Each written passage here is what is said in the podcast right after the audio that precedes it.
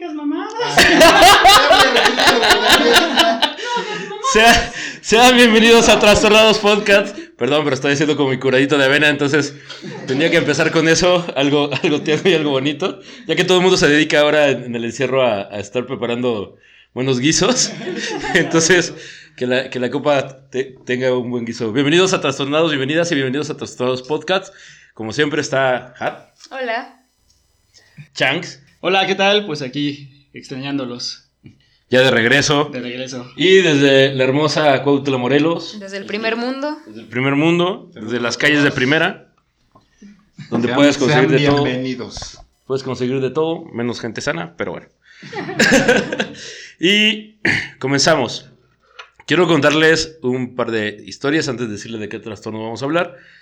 Y es. Eh, Cha, la, la, la, la. la, la, la. Hace como 15 años en Australia hubo una mujer que asesinó a tres de sus hijos y a uno de sus recién nacidos. En España, una terminó degollando y ahorcando a su bebé de dos o tres meses, más o menos. Y en diferentes partes del mundo suelen pasar este tipo de cosas. Por algo que vamos a hablar hoy que es muy común, que a veces no se toma mucha importancia porque pareciera que es obligación por parte de la mujer el estar bien porque es algo 100% entre comillas natural, que es la depresión postparto. Ándale. Y que si no se atiende y no se cubre bien, pueden llegar a ser casos o pueden llegar a suceder casos como los dos que acabo de comentar y que vamos a ir profundizando en el transcurso del programa con respecto a eso. Qué miedo. Está.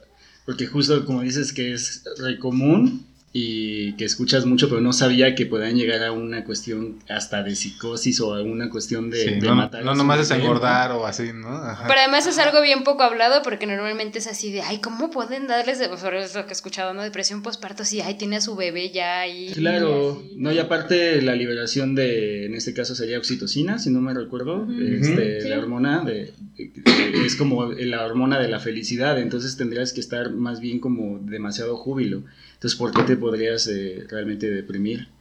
Está cagado. Y justo porque viene con una cuestión de depresión, entre comillas, normal, hay diferentes niveles de depresión postparto.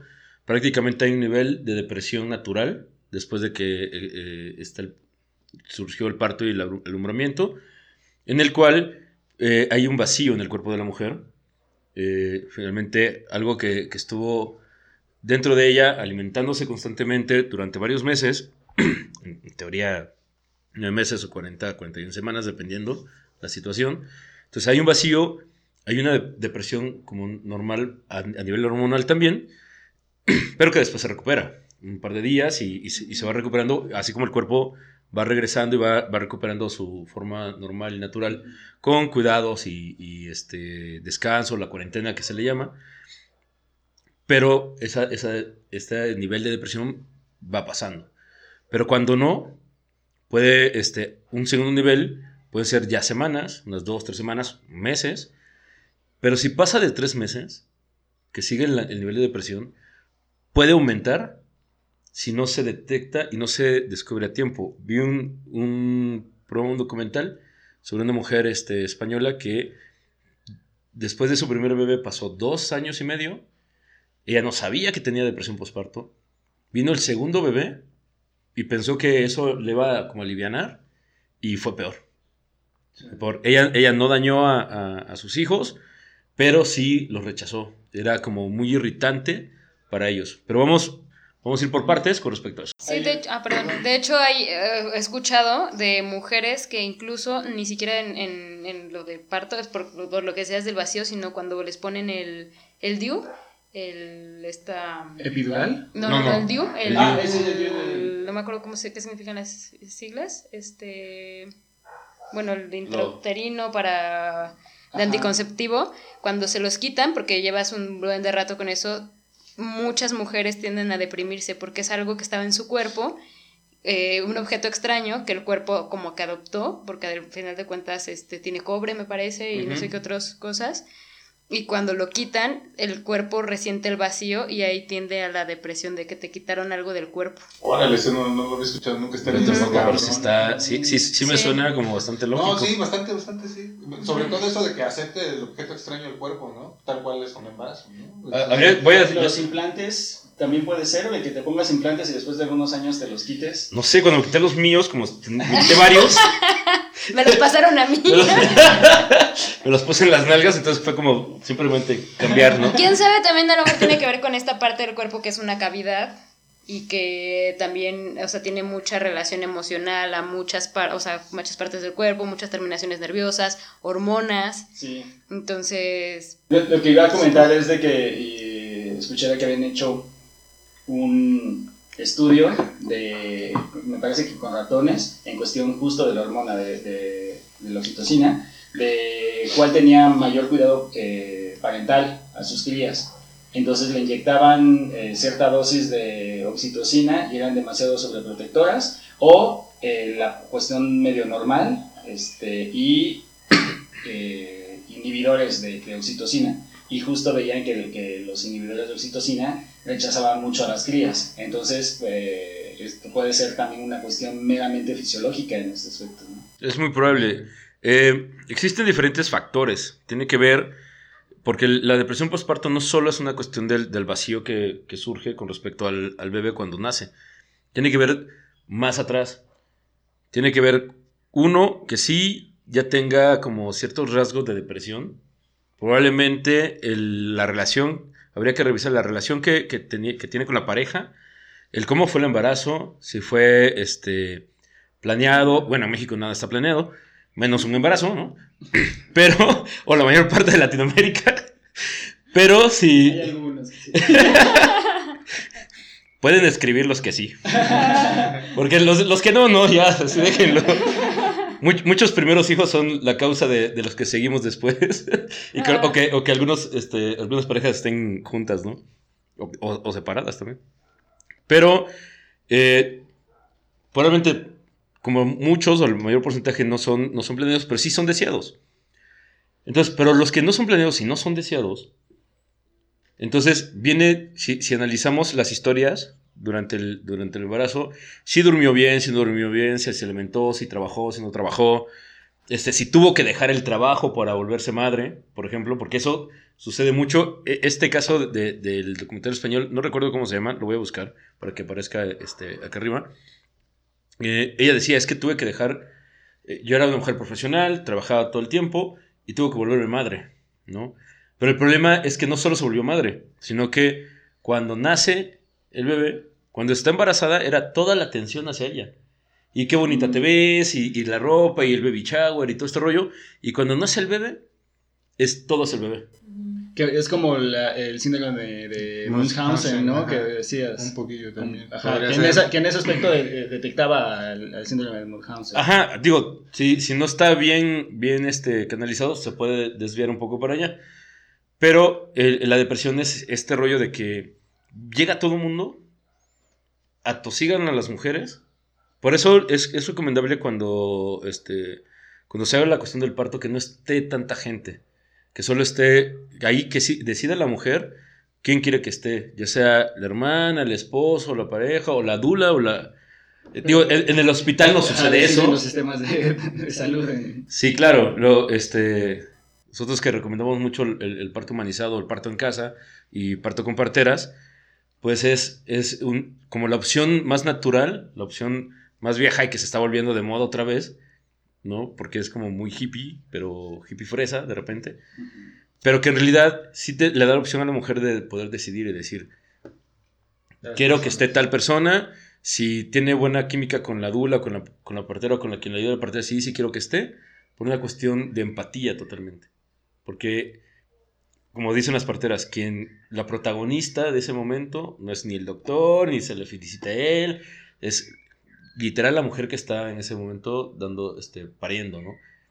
Entonces, y una vez que, que- nace el bebé, también es como agradecerle a la, madre por lo que acaba de lograr y ya, o sea, darle las atenciones al bebé. La gente que visite a las madres es de sí darle la atención necesaria y a veces también el espacio necesario, porque Es como de todo mundo quiere estar, todo, mundo quiere ir. Y ellas, cuando preguntas a, a las mujeres que tienen o han tenido depresión postparto, te dicen, es que sí quisiera estar rodeada de gente, pero a la vez no quisiera estar. Que eso provoca, es uno de los síntomas de la depresión. Que no sabes si quieres o, no quieres o no quieres estar con la gente, quieres estar acompañado, pero a la vez no, quieres llorar, cualquier cosa. Y este, pues provoca mucho rechazo, más que todo hacia la cría. Es que sí, o sea, hay, hay, mucho, hay mucha presión con respecto, o sea, ni siquiera como yéndote como hacia más atrás, ¿no? Para empezar como en el hecho de ser madre, ¿no? Como hay mucha presión en eso y luego dices, bueno, ok, sí, es una decisión que tomó la mujer y, y luego, bueno, lo que sea ya, está embarazada y siempre hay presión de, tómate esto, haz esto, y ya hiciste esto, no, ponte un listón rojo porque es que no sé qué, y, pues luego... Para todo, para, incluso en las dietas, ¿no? Para todo nacer... tiene la dieta perfecta. Ajá, no, y, luego para la forma de parir, ay, no, ¿por qué compartirla? Mejor vete a algo seguro, así como si no fuera seguro, ¿no? El hospital no es algo seguro, gente, para una mujer que va a parir, pero también, y está la gente que, que piensa opuesto, o sea, le, le mandan mensajes, dobles mensajes eso también sucede un buen, así como tú lo dices. Y luego eso de nace y, al final de cuentas es como de sí, qué chido, pero no, y, a lo mejor lo único que quieres es un momento con el bebé, pero todo el mundo está ahí, pues sí debe ser bastante abrumador. Además, si ya tienen como tendencias. No lo cargues porque se va a acostumbrar a abrazos y todo eso, todos esos. Sí, este, hay, hay, hay una película donde sale Charlize Theron que se llama Tully, que le pasa eso eso de posparto.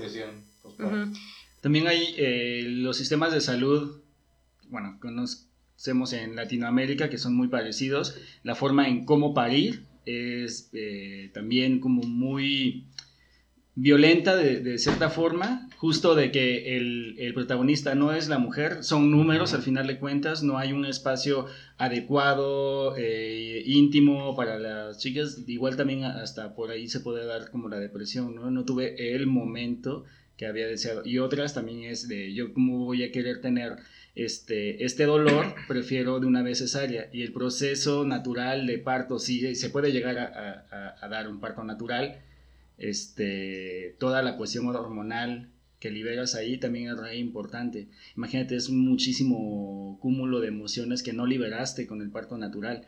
Entonces ahí también te puede dar algo, incluso puede llegar hasta tumoraciones porque toda esa, e, e, esa liberación de hormonas o segregación de hormonas se tuvo que haber liberado con el parto. Sí, además hay una, hay una catarsis emocional, o sea, cuando una mujer está en labor de parto y que el bebé pasa por el canal de parto, hay, hay, hay algo que rompe y es, de hecho, hay, a lo mejor me equivoco un poco en lo que digo eh, por cómo recibí la información, como un profesor nos comentaba con esta cuestión de, de la cosmovisión mexicana, del camino del guerrero, que únicamente los hombres tienen que seguir el camino del guerrero y estos cuatro pasos que están ligados con los cuatro tezcatlipocas, los cuatro rumbos y son ciertas cosas, son únicamente los hombres porque las mujeres no necesitan llevar el camino del guerrero porque ellas ya nacen guerreros, guerreras, perdón, únicamente por la labor de parto porque ese ya es, eh, es el, el, hecho que las hace guerreras, no necesitan más, ¿no? Y es algo súper bonito en una, o sea, cosmovisión, ¿no? Como que dices, ah, pues... claro, o de empoderamiento. Ajá, exacto. Claro. Pero esa parte de la catarsis que comentan sí es sumamente importante, ¿no? Que la mujer pueda gritar, pueda, pueda este... Pues sí, sacar pues sí, toda, las manos de las personas que quieren. O por ejemplo, el esposo, sí, la verdad es que si la pareja puede estar ahí y, darse cuenta de todo lo, todo lo que logra, la mayoría de los hombres se sensibiliza bastante, muchos lloran, ¿no? Y, luego, y, ellas también poder, poder este, liberarse y decir, a ver, hijo de chingada madre, el otro lo tienes tú, cabrón, ¿no? pues sí, porque para nosotros como hombres es, muy sencillo, ¿no? Y ya, ah, pues... Y tanto que, eh, por lo menos en México se utiliza mucho que de repente para decirle a, la esposa así de, este, ¿qué onda con los hijos? Le dice, es que mira tu hijo lo que está haciendo. Y parece que te, te separas de, de no, es, es, tu bronca, tú lo tuviste, es tu hijo. Así, es que mira tu hijo lo que está haciendo. Cuando en lugar de decir el nombre del niño o decir mi hijo o nuestro hijo, ¿no? Sí, o sea, por ejemplo, ahora como mucho las burlas de la mamá luchona y así. O sea, a mí la neta así me súper choca cuando ponen, es que eres la luchona y cosas así, porque es como de Creo que la, el mayor porcentaje de los mexicanos venimos de una mamá luchona, pero nadie le dice nada al papá ausente, ¿no? O sea, que él fue el que se fue y el que es bueno es tu hijo, y toda la sociedad es como de, ay, bueno, pues tú te metiste ahí y pues tú tenlo, ¿no? Y, tú te quedas con la responsabilidad, ¿no? Sigue siendo una cuestión de presión y de, de machismo, porque justo se está evidenciando, los quieren hacer como muy, sí, justo evidente, el hecho de la mamá luchona y también, eh, eh, volviendo a los sistemas de salud, este, a la hora del parto, uno, que no permiten a veces la entrada de, del marido o del papá o de la pareja que quieres que, que esté, esté en la labor de parto. Y otro, eh, la forma en cómo se refieren, no digo que todos, pero muchos eh, eh, doctores y enfermeros en sistemas de salud son muy violentos con las mujeres, las insultan de cierta forma, es, si abriste las piernas, ahora te aguantas, ese tipo de cosas que no, que no ayudan. Incluso por eso también es como vas a ir a, un, a los sistemas de salud a parir, prefiero mejor hacer una cesárea así en una clínica privada y todo, pero ya seguro, a tener que lidiar con ese tipo de, violencia y, al final de cuentas se vuelve violencia de género. Sí, por eso comentaba que es algo eh, natural porque todos nacemos, o sea, para poder estar aquí donde estamos, pues una mujer se tiene que embarazar, ¿no? Yo no sé, yo siento que el tío es un clon. Es robot. No tiene ombligo. Llevo varias copias, güey. Estaba junto a una oveja, güey, clonada.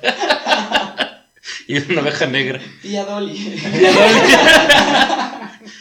Pero eh, sí, vamos, la, la parte más, más, más atrás todavía. El, el, tipo de sociedad en la que estamos, la, se, se mezcla todo, la parte religiosa, la económica, el, la presión con respecto a una vida que creemos que tiene que ser adecuada, con respecto a creces, estudias, una vez que te, terminaste la universidad, ahora sí te tienes que casar, y una vez que te casas es de cuando el niño, y una vez que tienes el, hijo es de cuando la pareja, y luego, y, luego, ¿no? O sea, es como, como pareciera que es la vida perfecta, luego ya tienes nietos, ya tienes bisnietos, te mueres y qué bueno que viniste a este mundo, ¿no?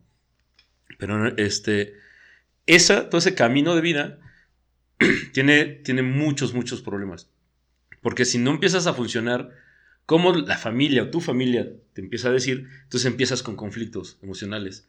Lo que hemos estado hablando como en todos los otros programas, de cómo la niñez afecta, cómo este, los problemas sociales afectan, la economía afecta, Ahora con, este confinamiento, por ejemplo, eh, algunos, algunos memes dicen, ¿a poco la gente está ligando este, en la cuarentena, ¿no? ¿Y cómo le hacen? Y cosas así, porque el tipo de relaciones ahora van a ser distintas. Pero, ¿qué pasa con los que sí se ilusionan con un tipo de vida como, como eso, como lo que nos pintan las novelas, como lo que nos pinta este, la televisión, las películas, todo, de tener familias y esto?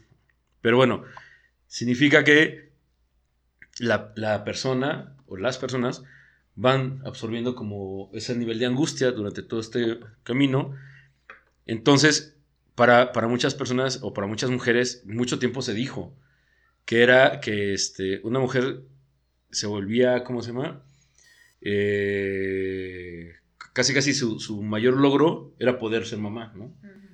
El propósito de vida. El propósito, el, su mayor propósito era ser madre. Sí, se realizaban, ¿no? En la vida. Ajá, era una mujer realizada, era una mujer completa, porque ya prácticamente lo que...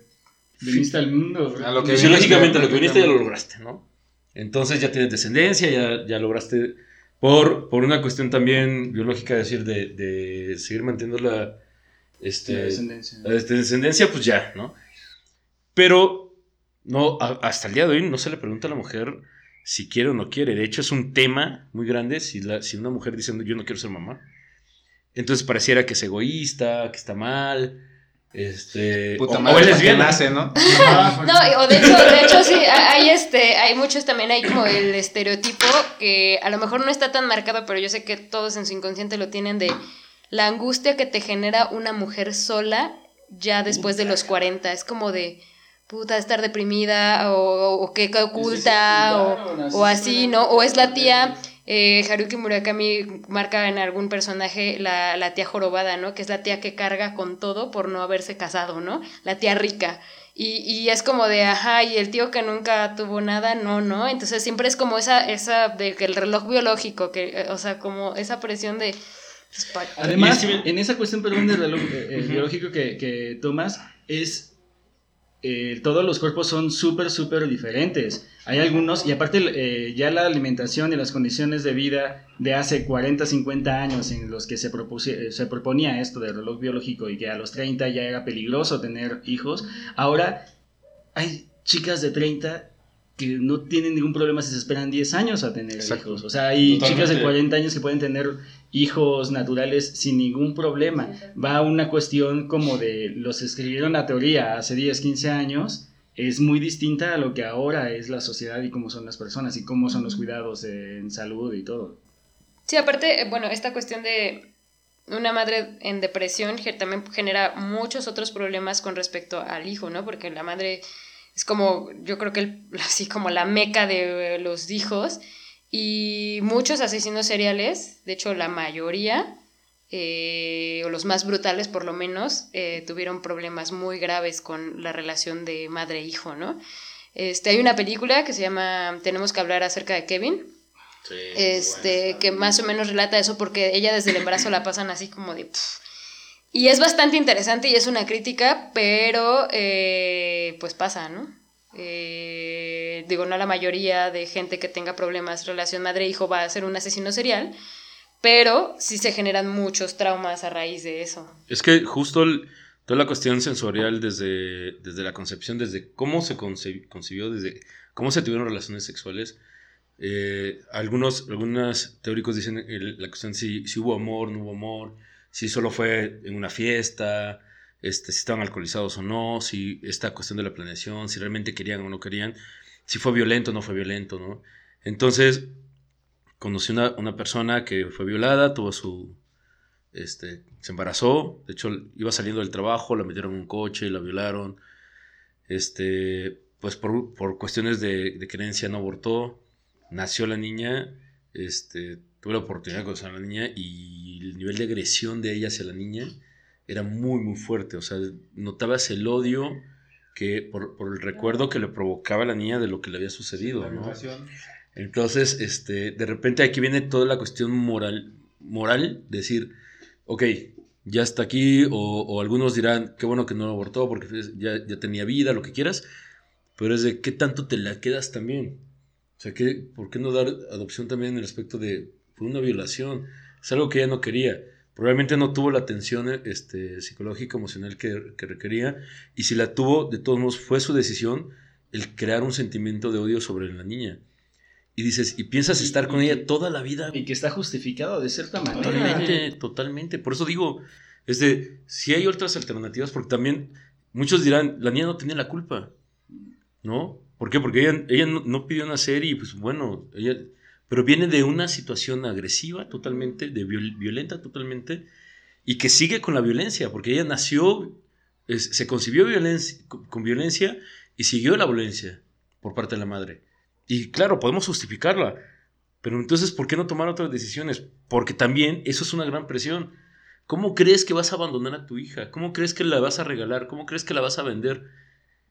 Entonces es preferible que mejor la, le grites, que la dejes llorando por horas y no le des de comer porque la odias. Atender la presión del por qué lo hiciste. Porque la familia, la religión, la sociedad. Y, está bien cabrón, pues, porque eh, alguna vez en, un curso sobre violencia familiar, una, una chica decía, cuando hablábamos sobre mujeres golpeadas y maltratadas, físicamente, decía, a mí la primera que me levante la mano me voy, ¿no? Y entonces le decía la, la, instructora, sí tú, pero trata de ponerte en, los zapatos de esas mujeres que no tienen el valor de hacerlo, o que no tienen las herramientas para hacerlo, o que si intentan hacerlo, su vida peligra más que aguantarse un golpe. O sea, es, es complejo. Claro, son condiciones de vida diferentes, por eso también, o sea, es como de... O sea, por ejemplo, he escuchado mucho esta frase de ay, no está deprimido, solo es un huevón, ¿no? Y es como de las circunstancias de vida de cada persona es diferente, no sabes por qué tomaron esas decisiones, no sabes, o sea, ni, a lo mejor ni esa persona sabe por qué está teniendo esa situación que está teniendo. Y solo hay que tener un poco de empatía de, oye, pues sí, tenemos condiciones sociales o lo que sea, o emocionales, lo que sea, diferentes, y vamos a comprendernos, ¿no? Ahora que fue, por ejemplo, toda esta marcha de, de lo de AMLO, que fue mucha gente en, en coche, creo que fue un periodista que puso así como de, es que toda esa gente que se quejó tienen envidia porque, este, o sea, quieren tener un BMW, pero eso se, se, se gana trabajando, ¿no? Y así de sí, sí, se gana trabajando, obviamente, pero cuánta gente no hay que trabaja un montón y que son víctimas prácticamente de este sistema, que no, o sea, que ganan un sueldo mísero y que nunca van a poder comprar un BMW y que ni les pasa por aquí, ¿no? Entonces es como de tener un poco de empatía con esas cosas. Al final de cuentas no, no todos viven tu misma realidad, o sea, es muy fácil hablar desde un privilegio, ¿no? Por ejemplo. Este, más o menos es, es esto lo mismo, ¿no? Como de, tú no sabes por qué esa mujer sufrió lo que sufrió, o por qué está aguantando a esa persona este, que la está maltratando, que la está golpeando, o tú no sabes por qué justo eso, ¿no? Decidió dejar a sus hijos, este, eso, ¿no? Como en manos de otras personas, o irse, o lo que sea, ¿no? es que para tanto este tipo de cosas como para cualquier eh, tipo de toma de decisiones, los tomadores de decisiones deben de ser profesionales también, o al menos tener eh, cierto eh, compañía, ¿cómo se llama? Lo, este, los que los acompañan, los están diciendo como proyectos, este, su grupo de trabajo. Asesores. Asesores, asesores que, que, que, sepan de ciertos temas. También eh, justo hagan, eh, se crea el debate eh, pues, en cuestión de, de, aborto, ¿por qué no se, se, se, hace, se despenaliza el aborto? ¿no? Una cuestión moral, pero cuáles son este, también los beneficios, que en este caso bien este tema, bueno, este ejemplo, pudo haber salvado tanto la relación de ella o la vida de ella, de la niña, eh, no sé, muchísimas condiciones que se pudieron haber facilitado de cierta manera si hubieras despenalizado el aborto. Entonces también hay muchas cosas y condiciones justo de lo del BMW que también los tomadores de decisiones deben estar como empapado de todo y no solamente aventarte como a la política porque sí, sí, a nivel visceral, ¿no? Ajá.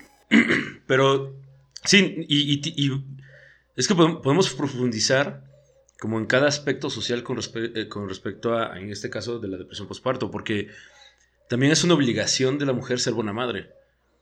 Porque pareciera que es algo natural, pareciera que con el simple hecho de que como, tú das, como, tú das, vida, tú tienes que ser la, mejor madre del mundo sin ver justo los otros, este, los otros factores de vida que, que he tenido, ¿no? Eh, en, los primeros programas, cuando hablaba, comenté que la depresión postparto solo este, difícilmente lo puedes ver en, en lugares, en zonas rurales o de sistema pobreza, lo comenté. Ahora voy a explicar por qué, más profundamente. Y tiene que ver justo por una dinámica de vida. En el campo, hablando de una cuestión social, económica y social, es de tengo que dar de comer y si es tengo que, tengo que dar de comer, tengo que cuidar a mis otros hijos, no tengo tiempo de pensar en mí, no tengo tiempo de, porque el, el minuto a minuto y el día a día se convierte en cómo o no como, sobrevivo o no sobrevivo. Entonces, probablemente si tengas ese nivel de ausencia emocional, pero no tiene el tiempo de estarla pensando, de estarla viviendo, de estarla analizando. Probablemente se canaliza en otras formas, en cuestión de trabajo, en cuestión de atención hacia los niños, en hacer la cosa, o ni siquiera se dan la o oportunidad. O se somatizan alguna enfermedad. Probablemente. Y, ves a muchas mujeres de, de, 27, 30 años, después de 4, 5, 6 hijos, que parecieran de 40. ¿No? Y, y ves cómo, cómo están desgastadas y esto en, las ciudades o en los diferentes tipos de, de, niveles socioeconómicos, pues sí, de repente tienes más tiempo como para analizar si estás deprimido o para deprimirte, pues, ¿no? Porque estás más tiempo en casa, por la dinámica de trabajo, porque estás en una oficina, porque decides o no dejar este, una cuestión laboral. Entonces puedes, pueden llegar a, darse estos niveles de depresión. La cuestión es que a veces no se, tampoco te enteras, es como una tristeza, es como como pareciera bipolar, eh, ahorita me siento bien, de repente no. Sí, no sabes explicarlo y también se lo puedes atribuir a que, bueno, ahorita estoy cansada por haber parido hace un par de semanas. Y además es complejo, ¿no? ¿Cómo, se puede tratar? Porque, por ejemplo, este, hablaba con una psicóloga que me decía así como la gente demasiado deprimida no suele llegar por ella misma a terapia, ¿no? Normalmente quienes los llevan son sus familiares, porque se dan cuenta que están muy mal y los llevan a rehabilitarse Entonces, con respecto a una mujer con depresión postparto, supongo que debe ser complejo y cómo puede lograr como tratarse o identificar esta situación, ¿no? Pues hay, hay síntomas muy comunes de la depresión, como cualquier persona que está deprimida, que es eh, mucho cansancio o sueño profundo, está todo el tiempo quiere estar acostado, acostada, durmiendo, este, mucha tristeza, notas en los ojos o pasa la mosca y, llora, irritabilidad también con respecto a, muchas cosas, es de, a lo mejor y, le pide a la pareja o, a un familiar así, quiero un vaso con leche, pero cuando llega la leche así ya no la quiero, y ya, o ya está fría, o se irrita fácilmente, ¿no? Y en el caso de, de la depresión postparto, pues es el trato directo con el niño o con los hijos, si es que hay otros hijos también, eh, en cuestión de cómo es la relación y cómo se va eh, aislando la relación y lo que menos quieren es contacto físico a veces con el recién nacido, con los otros hijos. Porque inconscientemente es esta, esta cuestión de mi vida está hecho un caos por culpa de ellos. No lo hace inconsciente, yo lo estoy como aterrizando, como tratando de justificar un poco, pero más bien es eh, si, lo, si tratamos de justificar, es, pareciera que por culpa de los, de, los niños, de los bebés, es de por tu culpa estoy así, mi cuerpo ya no es el mismo, ya, ya mi marido no me pela, la gente viene y nada más viene a quitarme el tiempo, nadie se preocupa por mí, estamos ocupados, claro, vienen, lo cargan, les vale madre, lo dejan todo este, irritado y se van y el pedo es mío, ¿no? O sea, también los que, lo que estamos externos, sé que es, es una cuestión de júbilo, de, de, emociones y de mucha alegría, pero antes que nada, si es como, oye, ¿estás dispuesta a beberme? Porque no sabes cuánta gente ha visto en un día. O cuánta gente ha visitado en un día. Es como de, oye, mejor pasa un mes, pasa dos meses. ¿no? Es súper cultural eso. O sea, de ir luego, luego. Ir luego, luego, de, los familiares a ver y todo. Y pides permiso y ya estás ahí en la casa cargando al bebé, ¿no? De hecho, pareciera que si no vas, que si no vas, hasta, hasta discriminatorio es, ¿no? Porque no manches, ya, ya dos meses que nació mi hijo y no has venido a, conocerlo, cabrón. Sí, no, y además hay una cuestión de cuarentena, ¿no? De tener que estar que para que tu cuerpo, tú con tu hijo, tu familia y pues sí, 10 personas al día, pues está bien. Mira que este confinamiento creo que va a ayudar muchísimo a ese aspecto. Como ahora eh, justo las mujeres embarazadas recién nacidos después de parir y todo, son mucho más vulnerables a la cuestión de COVID. Creo que vamos a respetar un poquito más eso y nos va a educar de cierta manera a que hasta que haya cierto momento de cuarentena que el niño haya tenido realmente su, su vacuna este, natural, ya podemos ir a visitarlo. Hasta en eso nos puede ayudar el COVID. Sí, y solo sí, porque sigue siendo la protagonista la mujer. Es que es importante saberlo escuchar después del, del nacimiento, porque tiene que ver con la personalidad de cada quien probablemente sea alguien sociable que diga, sí está chido, pero yo sí necesito que vengan. Y a lo mejor si le, le permites a esta persona que se organice, le dices, hoy voy a recibir a dos personas, te quiero recibir a ti y a ti, tienes chance, y ya, que lleguen y platican lo que, y que se desahogue, hacia, mira, ahí está el bebé, déjalo, ahorita va a dormir y platicamos y resolvemos, y, y a lo mejor me aguantas cinco minutos, me voy a dormir tantito y me esperas. O sea, de verdad es como darle la oportunidad a la otra persona que en esta ocasión decida como muchas cosas en su vida, ¿no? Sí, ser comprensivos y además también como, no sé, pienso, ¿no? Como la cuestión de le llevas un regalo a un bebé, pues a lo mejor también llévale un detallito a ella, ¿no? O algo que, pues igual, no sé, como que los haga sentir como de, ah, pues qué chido, gracias por acordarte que, que además es una chambototota, ¿no? O sea, horas y horas en labor de parto, un montón de cosas, y para que todo el mundo esté por allá y ella aquí así de, güey, no mames, ¿no? O sea... Y luego los celos de los otros hijos, si es que tienen más hijos, lidia con eso. Hubo una, un, un parto que, que pude acompañar donde estaba una niña, ya de dos o tres años, tres años creo que tenía. Nace el bebé y le dan un regalo a la niña. Y le dicen, este es de tu hermanito, que te trajo. ¿No? Entonces, aparte que le hicieron partícipe en el parto, ese rollo, en el momento que nace, sale el papá con la mamá juntos y le dan el regalo a la niña así como de, eres parte de esto.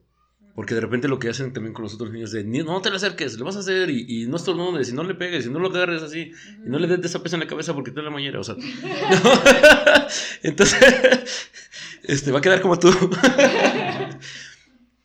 Entonces, si es un, por eso, por eso mi, mi el punto marcado de parecer algo tan natural y tan normal porque vienen miles de años que, que, surgimos así, pero que sí se vuelve una cuestión compleja. Entonces, cuando se profundiza mucho y viene la depresión y pasan los meses y pasa esto, puede provocar este, situaciones psicóticas en las cuales se cegue la mujer, sientan grandes niveles de, de, de, ansiedad, de depresión, de enojo, que puedan terminar lastimando también a los niños.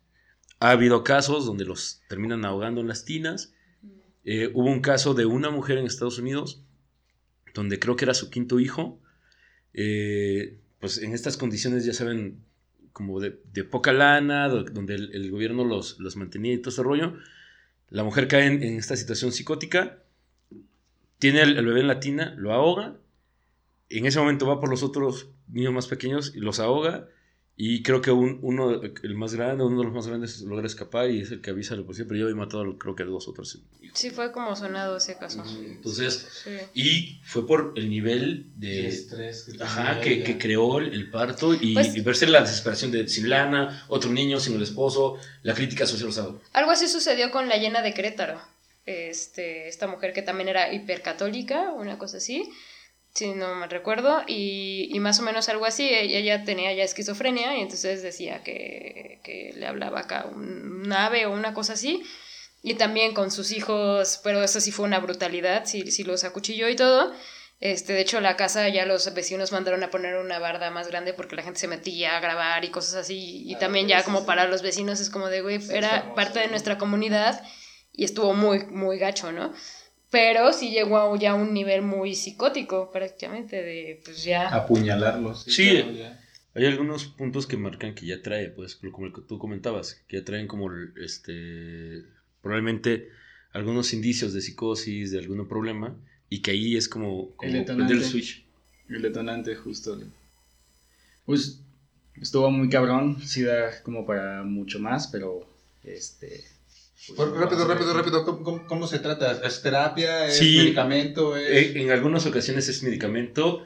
Dependiendo del nivel de la profundidad de la depresión, tiene que ser este, tomar antidepresivos, que solo los psiquiatras pueden... Este, y es de por vida, ¿no? Quiero suponer, no, no, no, no, porque eh, todas aquellas, en cuestión de la depresión, de depresiones, eh, sí, claro, ya tienes antecedentes, puedes recaer, ¿no? Pero eh, junto con pegado la cuestión de, del psiquiatra, eh, llevar un, un, un, tratamiento psiquiátrico con medicamentos, tienes que estar en cuestión de terapia emocional.